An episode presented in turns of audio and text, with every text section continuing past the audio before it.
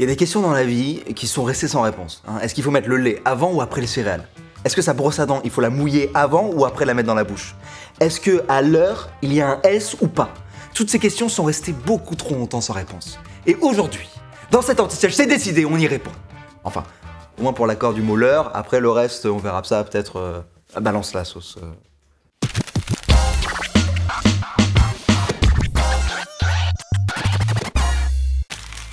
Existe deux leurres différents qu'il ne faut pas confondre, le déterminant et le pronom. On va commencer par le déterminant. Comme tout déterminant, l'heure s'utilise devant un nom pour former un groupe nominal, comme l'heure parapluie par exemple. Ou leur ouais, si vous n'êtes pas trop parapluie. Chacun son style. C'est ce qu'on appelle un déterminant possessif. Il s'agit ici du déterminant possessif de la troisième personne du pluriel. Il indique que le truc désigné par le nom, ici le parapluie, est en rapport avec une troisième personne du pluriel, il ou elle. En gros, leur parapluie, ça veut dire le parapluie de eux ou le parapluie de elle. On dit leur parapluie à la place. Parce que c'est un tout petit peu plus français. Et comme tous les autres déterminants, l'heure porte la marque du nombre qu'il détermine. Si le nom est au pluriel, l'heure est écrit au pluriel et s'écrit avec un S. Et c'est là qu'il peut y avoir un petit piège. Car dans une phrase comme ils ont oublié leur parapluie, c'est au singulier ou au pluriel? Parce que s'il y a qu'un parapluie pour tous, on mettra le groupe nominal au singulier. Mais si chacun a plusieurs parapluies, alors on mettra le groupe nominal au pluriel. Et si chacun possède un seul parapluie, on mettra ce qu'on voudra. Ce genre de problème ne serait jamais arrivé avec un kawaii. Le plus important, c'est de bien respecter l'accord dans le groupe nominal. Si on met un S à parapluie,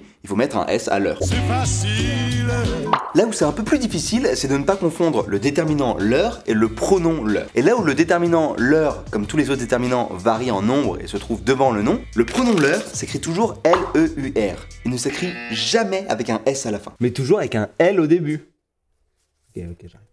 En tant que pronom, l'heure peut jouer le même rôle qu'un groupe nominal et plus particulièrement ici, reprendre ou annoncer un groupe nominal. On va prendre un exemple pour que ce soit plus clair, vous allez voir. On va prendre la phrase J'ai emprunté leur parapluie à mes amis. Là, l'heure est un déterminant. Il se trouve devant le nom parapluie qu'il détermine. Il ne désigne personne, mais bien le parapluie possédé par les amis. On peut le remplacer par un autre déterminant, comme un par exemple. Ça donne j'ai emprunté un parapluie à mes amis. Maintenant, on va comparer cette phrase à celle-là. Je leur ai emprunté un parapluie. Ici, l'heure est un pronom. Il ne se trouve plus devant un nom, mais devant un verbe. Et désigne les personnes à qui j'ai emprunté un parapluie. Alors désolé de jouer les relous, mais si chacun avait son propre kawaii, on n'en serait pas là. Dans cette phrase, l'heure est un pronom personnel de la troisième personne du pluriel. Il reprend un groupe de la troisième personne du pluriel à mes amis. On note qu'il peut aussi bien être masculin que féminin. Si les amis sont des filles ou des garçons, ça ne change rien à la façon de l'écrire. On remarque encore que c'est un pronom qui correspond à un objet indirect. On remarque enfin, et c'est ce qu'il faut bien retenir, que ce pronom, leur, il s'écrit sans S. Et ça, c'est parce que le pronom leur est déjà un pluriel en fait. Son singulier existe et c'est lui.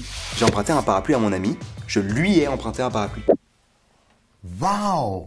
Et c'est ça la solution pour ne plus se tromper et ne pas mettre de S à l'heure quand il ne faut pas. Hein, si on peut remplacer l'heure par lui, c'est qu'on est bien en présence du pronom l'heure et donc il s'écrit sans S. Allez, un petit exercice pour vérifier tout ça. On va essayer de remplir ces trous avec le bon leurre. Il leur a expliqué que leurs erreurs n'étaient pas si nulles. Le premier leurre, est-ce qu'on peut le remplacer par lui? Ça donnerait il lui a expliqué. Donc oui, on peut. Bien le pronom leur, donc il ne prend pas de S. Et puis je suis sûr que vous avez tous vu que ça pouvait pas être un déterminant parce qu'il était placé devant un verbe.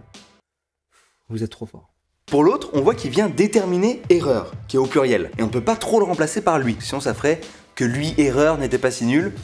C'est hyper chelou, on est d'accord. Par contre, on peut le remplacer par un autre déterminant. Il leur a expliqué que ces erreurs n'étaient pas si nulles. C'est donc bien le déterminant leur. Il ne reste plus qu'à accorder avec le nom. Ici, erreur, ce qui nous donne leur avec un S. Pour faire simple, on met un S à l'heure seulement quand il détermine un nom pluriel. J'espère que tout ça est plus clair pour vous. On se retrouve très vite pour répondre à une nouvelle question hyper importante.